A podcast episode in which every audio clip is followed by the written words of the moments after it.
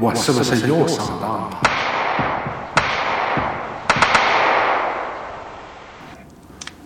从决定搬家到完成新家入住，只用了三天时间，可以算是匆匆逃离了之前的住所。而仓皇出逃的原因呢，是一段扭曲的邻里关系。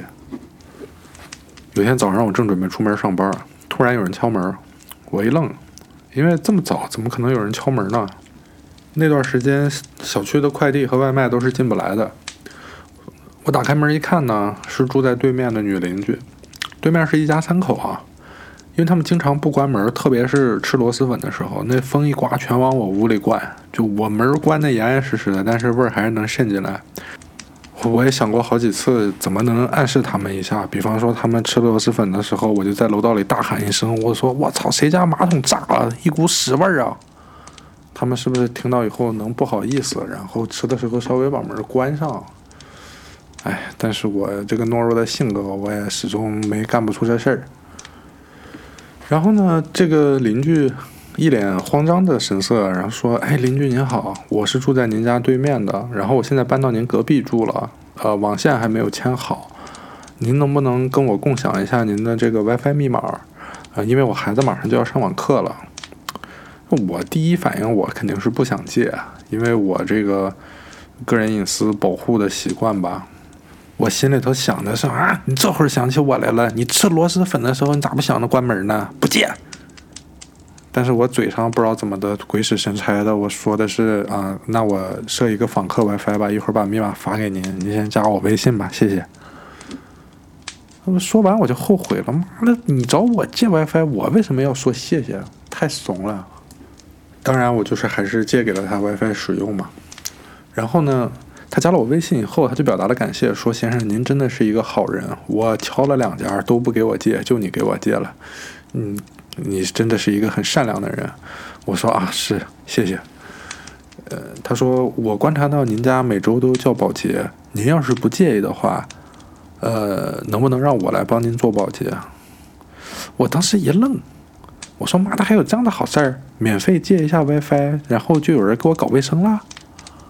但我还是出于礼貌问了一句嘛，我说要钱吗？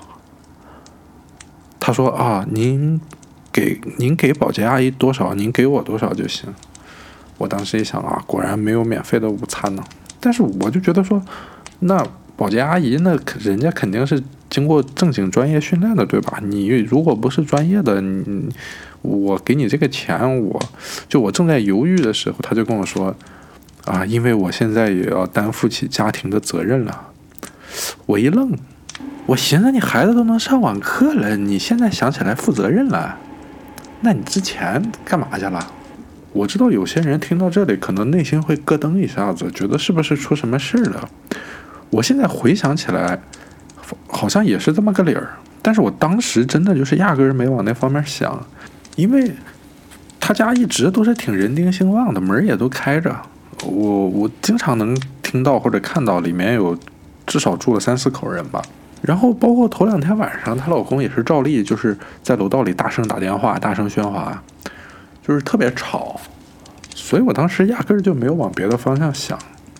那正当我在考虑怎么拒绝他的时候，嗯，他就说：“哦，我丈夫啊前前两天走了。”我当时一愣，我说：“走哪儿去了？”然后他说去世了，我当时整个人嗡一下子就炸了，因为就正如我刚才所说的，前两天还在楼道里大声喧哗，听上去生命力十分旺盛的一个人，而且感觉那个身体比我还强壮，年龄也跟我差不多，怎么可能说没就没？然后一个一个家庭的命运就就就这样就转变了，我当时就还一下子就就就进入那种震撼当中。那我肯定也不能说别的了嘛，我我说那那，我说那可以，那那那那您就那您就打扫吧，然后我给阿姨多少钱，我就给您多少钱，呃，而且正好当时就是呃特殊时期，嗯，保洁阿姨这些的都进不了楼，我房间也有一两周都没有打扫了，所以他如果能过来打扫的话，其实还是帮我解了一些燃眉之急。然后当天晚上他就过来打扫卫生了嘛，就是干活还是干的挺细的，虽然不是专业的，但是他据他自己所说，他呃有了孩子以后一直是做家庭主妇嘛，所以主要也是在家里做饭，呃打扫什么的，呃比较有经验。然后一聊之下呢，还是湖南老乡，而且他的爸爸也过来陪他了，他就说你要是不介意的话，你想吃什么就让我爸给你做，那个。都是湖南人嘛，口味手艺这一块你都可以放心，啊，你就付一个材料费，然后再付一个简单的加工费就行了，呃，加工费你看着给。我当时就觉得，我说没没没必要，我我，啊，我就叫外卖就行。然后他也是嘿嘿一笑。后来的一两周呢，相处也算比较平顺，他就是每隔三四天过来打扫一次卫生。但是我就发觉，就是他打扫卫生的时候啊，呃，穿的就是有点儿，怎么说呢？就是过于居家了，过于简便了。所以我每次为了避嫌，我都他打扫客厅，我就进卧室；他打扫卫卧室，我就在客厅坐着，就是有点尴尬，说实话。而且他一直非常热情的找一些话题来聊天儿，我都觉得不知道该怎么回。就是我我是比较理解啊，就是可能突逢这个骤变，呃，需要聊天来缓解一些。但是他聊天的那个感觉有点过于如沐春风了，就是太轻松了。当然，我也听说过，就是人的大脑有一种自我保护的机制嘛，就是在面对这种巨大的创伤的时候，可能会，呃，自发的去压抑这种情绪，然后同时通过一些展现一些比较积极乐观的态度，或者是，呃，聊天和他人的交流，能够呃很好的保护自己不受这种创伤和负面情绪的伤害吧。我也尽量保持理解，只是我。只是我我不太会 handle 这种局面，就是因为你作为当事人，你可以你轻松是表现你的强大，但如果我也跟着哈哈，或者说开一些黑色的玩笑，那我就有点不是人了，我觉得，所以我就是这种对这种场景就非常局促，因为嗯就是百爪挠心的，很不舒服。后来就转变成他经常就是半夜十一二点给我发消息。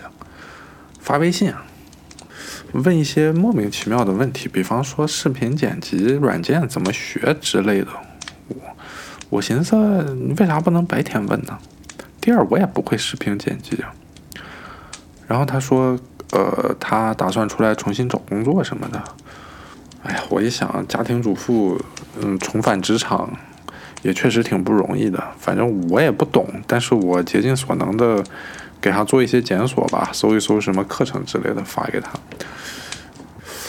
后来他就开始问我，就是要不要晚上一起出去散个步什么的。经常性的就是十一十一点十二点，就是一第一次第二次我就说我就说我已经睡了，不好意思啊什么什么的。后来他隔两天就发一遍，我就直接不回了。然后有一天晚上，几乎又是十二点钟左右了，他突然给我发微信说。能不能上你家去抽根烟，在你家厨房？我心说你咋不在自己家抽呢？你不想自己家沾染上二手烟味儿？那我也不想啊。我就说，你可以在呃楼道尽头，或者是呃天台上抽嘛。然后他说，哈哈哈，看把你吓的！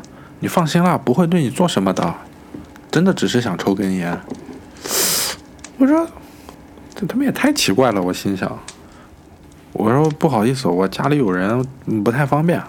我想着这么说，他肯定就不来了嘛。结果他回我一句说：“哦，好的，最近大数据扫黄，你注意点儿。”我一听，我这火就上来了。我说：“首先，我家里有人，为什么不能是同事或者正常朋友？其次，就算是异性，为什么不能是正经的约会对象或者是女朋友？家里有人。”又是怎么直接跟嫖娼画上等号的？我就我就纳了闷了。我拒绝你来我家里抽烟，所以你对我进行道德上的羞辱，这他妈什么逻辑啊？我想了半天，我编辑了一条短信，我表达了我的困惑。我说：首先，你一开始也说我是一个好人，我觉得我做的也是一个好人应该做的。你问我要 WiFi，要保洁，我问我各种各样我本来没有义务回答的问题，我都给予了帮助和最大的尊重，对吧？但为什么我只是拒绝了你作为一个女性，深更半夜要上我家吸烟这种荒谬的请求，你就要污蔑我嫖娼呢？我我我我我我我我觉得我做好人做错了吗？然后他回我说：“你他妈装什么糊涂？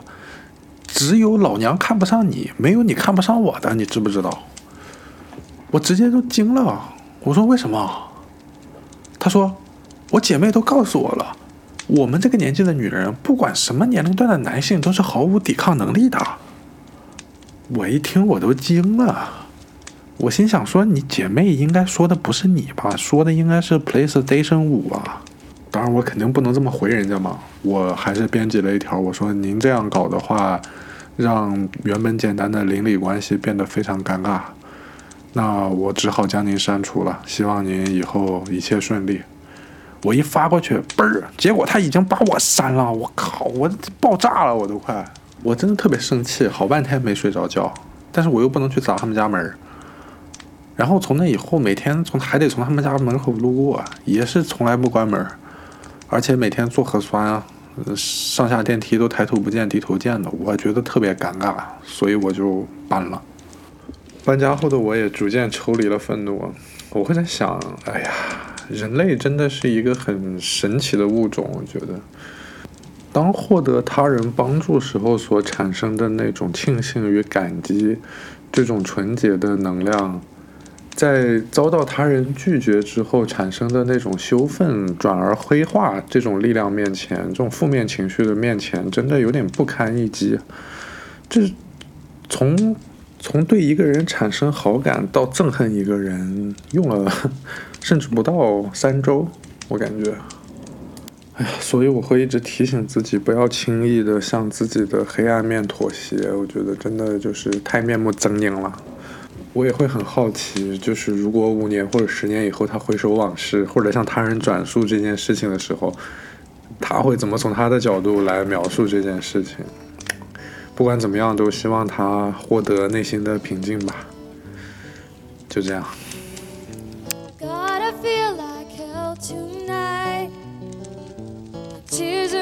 I cannot fight. Be the last to help you understand. Are you strong enough to be my man?